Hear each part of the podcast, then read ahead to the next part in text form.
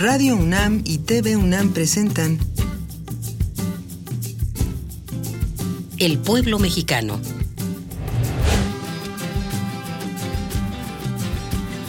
Otra aportación de la universidad a la comprensión de México.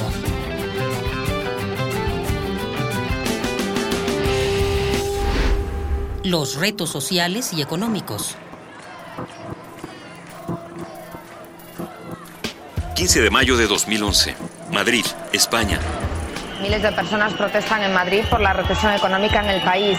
Los manifestantes llegaron a la capital en la denominada Marcha Indignada, que partió desde unas 50 localidades de España.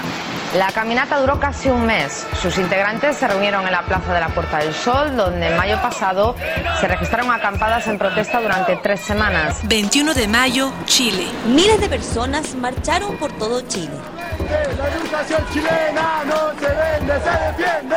Piden que el Estado se haga cargo del derecho a la educación, que aumente el financiamiento público y que termine con el endeudamiento de las familias para financiar la educación superior.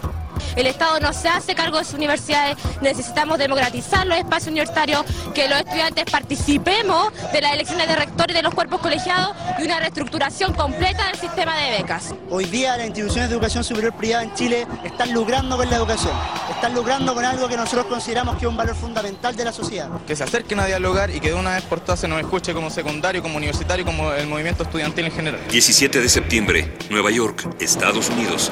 De la costa este a la costa oeste, la protesta de los indignados de Nueva York se extiende por Estados Unidos. En Los Ángeles, varios cientos de manifestantes se solidarizaron con el movimiento Ocupa Wall Street con una acampada frente a la alcaldía. En San Francisco hubo otra protesta ante la sucursal del banco Chase para denunciar la actitud de las grandes corporaciones bancarias. Estamos cansados de que los bancos y las grandes compañías nos roben. Estamos perdiendo nuestras casas y nuestros trabajos. Es algo que nos afecta a todos. La mecha del movimiento se sitúa en Nueva York con un campamento base instalado hace dos semanas en un parque a pocas manzanas del corazón del capitalismo financiero. La prensa estadounidense no les ha prestado demasiada atención hasta que ayer bloquearon el puente de Brooklyn y la policía detuvo a 700 de ellos. La protesta en el emblemático puente contra el capitalismo irresponsable fue retransmitida en directo vía internet a todo el mundo. 15 de octubre.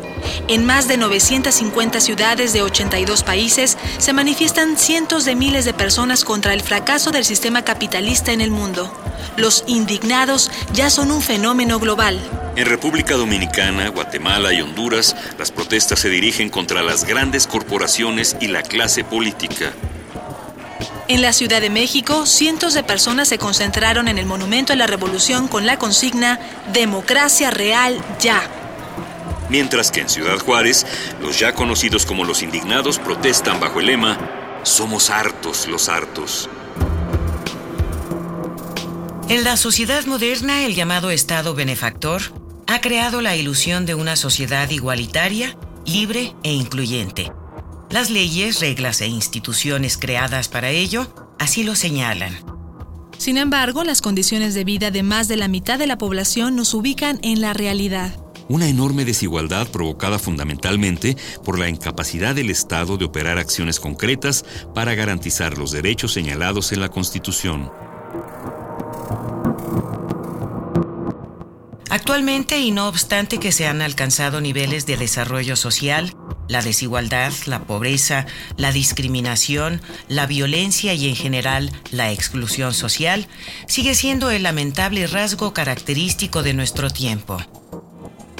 La paradoja entre crecimiento, exclusión y pobreza es sin duda el reflejo de los principales retos sociales y económicos de nuestro país. El crecimiento económico de México durante la primera década del siglo XXI está por debajo de la media latinoamericana y de la mayor parte de las economías emergentes. El desafío es complejo. Se requiere aumentar considerablemente la tasa de crecimiento económico para generar los empleos que la población demanda. La pobreza y la desigualdad con hondas raíces en nuestra historia han propiciado que México no se inserte adecuadamente al intenso proceso de globalización.